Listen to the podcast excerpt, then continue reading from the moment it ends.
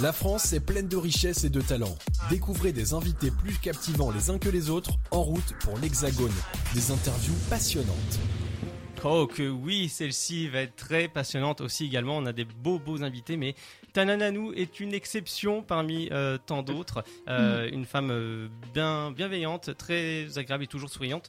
Bonsoir Nanou. Bonsoir. Comment ça va? Ça va, merci et vous tous? Ça va. Ça va très bien. Alors ça fait quand même plus un peu plus d'un an peut-être Mm. qu'on n'a pas fait l'interview ensemble, qu'on n'a pas trop Mm. pris de nouvelles à vrai dire. Euh, on va rappeler un petit peu euh, ce que tu fais. Tu es thanatopracteur ou practice ou pra- pra- Ou comment- practeuse. pra- practice, practeuse, Je ne sais pas comment on dit en version féminin. Thanatopractrice. Merci. Euh, donc on, on va résumer rapidement et je te laisserai détailler bien entendu euh, parce que cette interview est entrecoupée de différents sujets. Euh, donc ton métier consiste à préparer les défunts. Voilà, en prendre soin en tout cas, c'est les soins de conservation sur les défunts. Et euh, depuis une quinzaine d'années, tu fais ça. C'est ça. Ouais. Voilà. Donc, euh, alors je vais te rappeler, enfin, on va rappeler aux auditeurs, même à ceux qui ne te connaissent pas, comment tu es venu à faire ce, ce métier-là? Ben, moi, j'ai perdu mon papa euh, très tôt, à l'âge de 7 ans, d'un accident de moto. Et en fait, un peu plus tard dans ma vie, j'ai eu aussi un décès, euh, le meilleur ami de mon papa, pardon, qui lui aussi est décédé d'un accident de moto. Et c'était très, euh, enfin, c'était très particulier parce que cette fois-là, les enfants ont pu revoir leur papa. Et quand j'ai su que c'était un thanatopracteur qui était intervenu, ben, j'ai dit à ma mère à l'âge de 10 ans, c'est ça que je veux faire plus tard, quoi. Et euh, ce que tu nous disais l'année dernière, c'était que ça avait beaucoup changé ton rapport à la mort. Le- À la vie aussi, surtout. Et à la vie. Oui. Et, euh, Ouais. et que tu en as fait quelque chose de, de positif, une vocation, quoi. Ouais, c'est ça. C'est. En fait, sans mon métier, j'aurais pas pu avoir une vie normale parce que j'avais toujours euh, la peur de l'abandon. J'avais. euh, Enfin, c'est. J'aurais jamais pu créer un lien avec quelqu'un parce que pour moi, je voyais que la fin. Mm. Hein, créer des sentiments avec une personne, c'était bah, en même temps euh, savoir qu'il y aurait une fin. Donc que ce soit un décès, une maladie euh, et de la souffrance. Du coup, bah, je crée de lien avec personne. J'ai mis très très longtemps même à avoir des amis. Donc Oui. le fait d'avoir ce métier-là, ça, ça a changé tout ça. Mais le fait justement que la fin soit irrévocable n'en rend la vie que plus belle. J'entends pas parce que j'ai de la musique en même temps. Ah. euh, Pardon. On- on- je, vais, je vais le couper ce, ce retour-là. Vas-y. Je disais Merci. justement de savoir que la fin est irrévocable, ça n'en rend la vie que plus belle. C'est ça. Puis à un moment donné, de toute façon, c'est surtout comprendre que c'est inéluctable. Exactement. Et une fois qu'on a compris ça, on, on sait que ça va arriver. On l'ancre en nous. C'est une fatalité, oui. C'est une fatalité, forcément. Et comme ça va arriver à tout le monde, bah dans la tête, je pense que le chemin, il est fait, quoi. Il reste qu'une chose à faire, c'est vivre. Mm. Eh oui, Et c'est Et- des, belles Mm. paroles. hein. Toujours. philosophie. c'est une belle leçon de vie, effectivement. Et je voulais savoir, du coup, en quoi est-ce que ton métier t'a aidé à changer ton rapport à la vie, justement?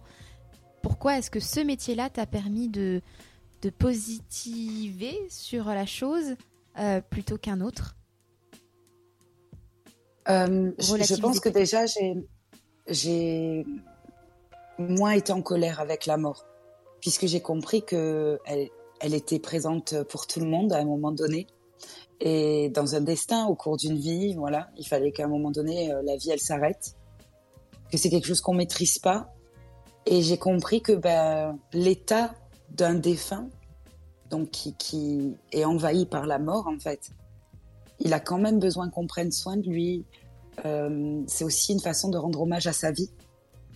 Et du coup, euh, à partir de ce moment-là, avec tous les, les décès qu'on a, qu'on rencontre, hein, je veux dire les histoires de décès, pas les défunts, mais les histoires de décès, euh, parfois elles marquent tellement qu'on se dit, euh, bah, il reste plus qu'à une chose, c'est chaque matin qu'on se lève et, que nos proches sont en bonne santé, il bah, faut en profiter en fait. Moi, j'ai relevé au cours de tes vidéos, de tes réels, que en fait, thanatopracteur est un métier qui impose d'être multitâche.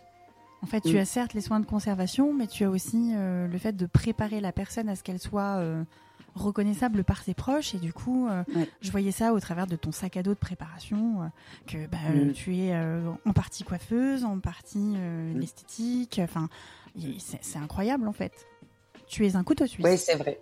c'est un métier qui regroupe beaucoup, beaucoup de métiers en même temps, mais je dirais surtout avoir le sens de la débrouille et de l'anticipation. Voilà. Euh, faut aussi évoluer en même temps que la société. Tu vois, euh, souvent euh, les gens m'ont reproché de pas, enfin de faire trop avec les ongles, etc. Mais tu vois, même moi au jour d'aujourd'hui, j'ai des, des, ongles en gel, pardon.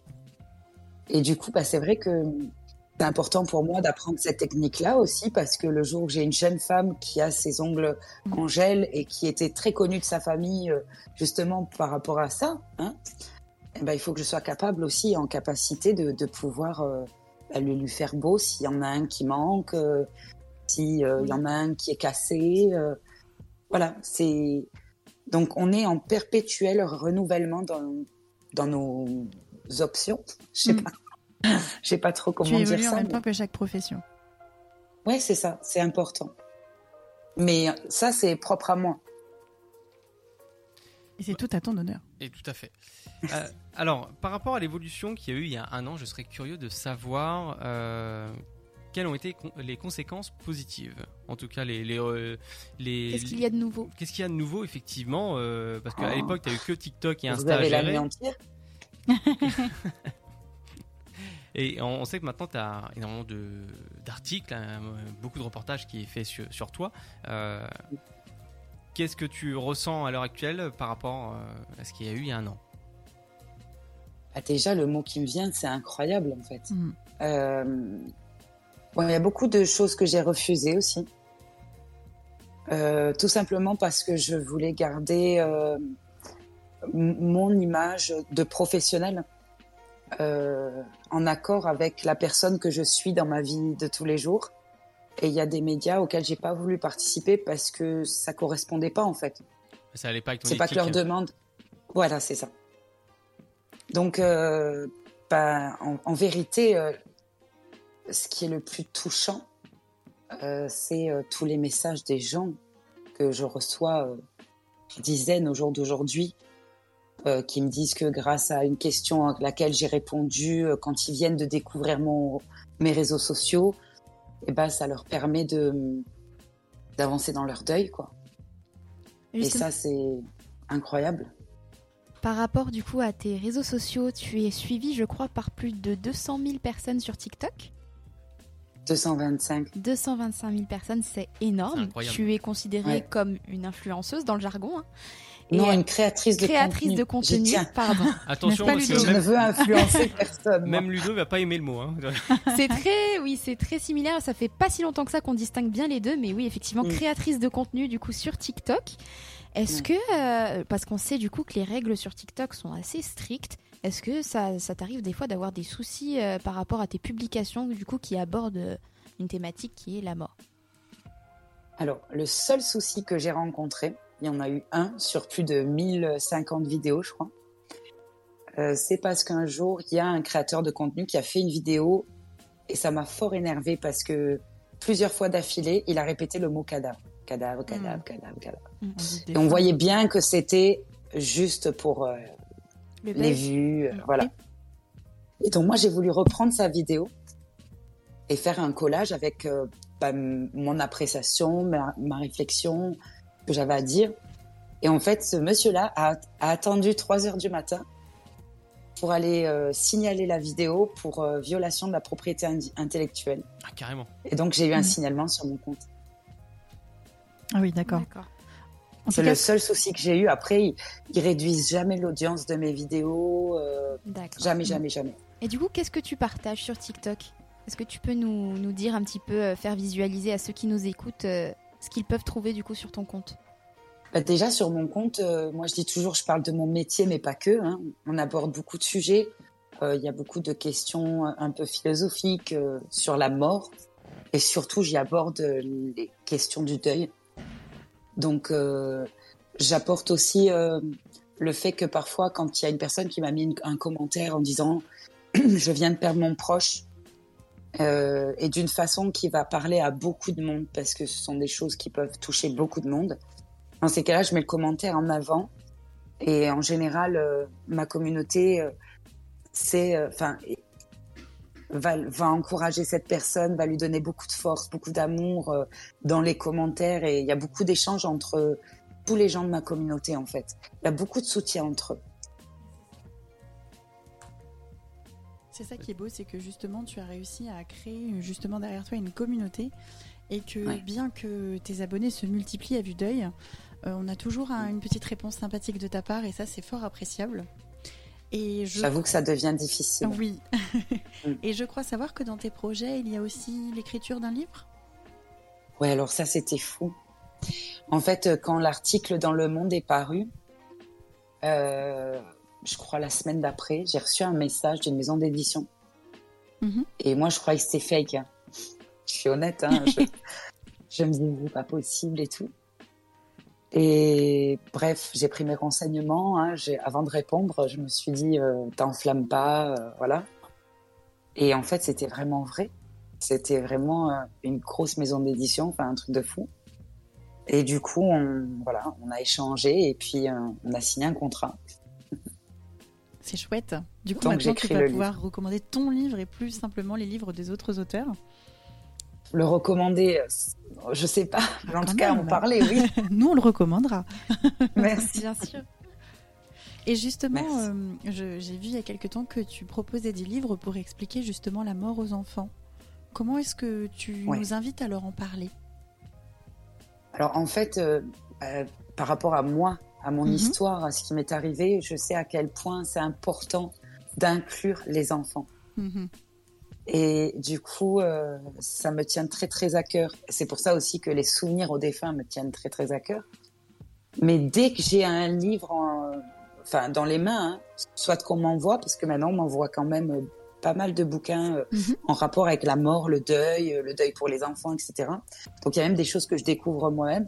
Et dès que je trouve ça génial, eh ben, je le partage parce que c'est des outils dont les gens doivent connaître leur existence en fait. On a, euh, on a quelques questions sur Twitch, euh, des, ceux qui nous regardent en ligne. Euh, notamment, on a. Alors. on va essayer dans l'ordre. Est-ce que juste c'est possible d'enlever le retour de ma voix que j'ai dans les oreilles? Ah oui. Ou pas? Je vais voir ça avec grand plaisir. Voilà, normalement c'est bon. C'est un peu compliqué. Voilà, super. Euh, j'ai Stenella Elix qui nous dit combien de temps d'études pour ce métier? Il me semble que tu en parles sur ton site internet justement des, études de Oui, c'est pareil. c'est pareil. Mais en gros, en gros, voilà, j'avais vu sur le site que tu en parlais et là la question se pose en effet combien de temps d'études pour ce métier? Alors il faut compter entre deux ans et demi et trois ans si on arrive à réussir tout du premier coup. D'accord. C'est le minimum. Est-ce que ce fut ton cas de réussir tout du premier euh, Oui, mais moi, c'était pas sous forme de concours pour la partie théorique. Donc, euh, si tu veux, c'était beaucoup moins de pression, parce que maintenant, mm. pour la partie théorique, ils sont sous numerus clausus, donc il y a à peu près 65 places pour en moyenne 350 à 400 inscrits. Ah oui. Donc du coup, euh, ça laisse peu de place à voilà. Enfin, la proportionnalité de réussite, elle est petite. Et moi, à l'époque, c'était pas comme ça. Moi, tu devais avoir une certaine note à l'écrit et puis tu passais la pratique. Et voilà. Mais au jour d'aujourd'hui, c'est plus même, la même chose. Et faut-il déjà avoir un pied dans le métier via un centre funéraire Non, en France, non.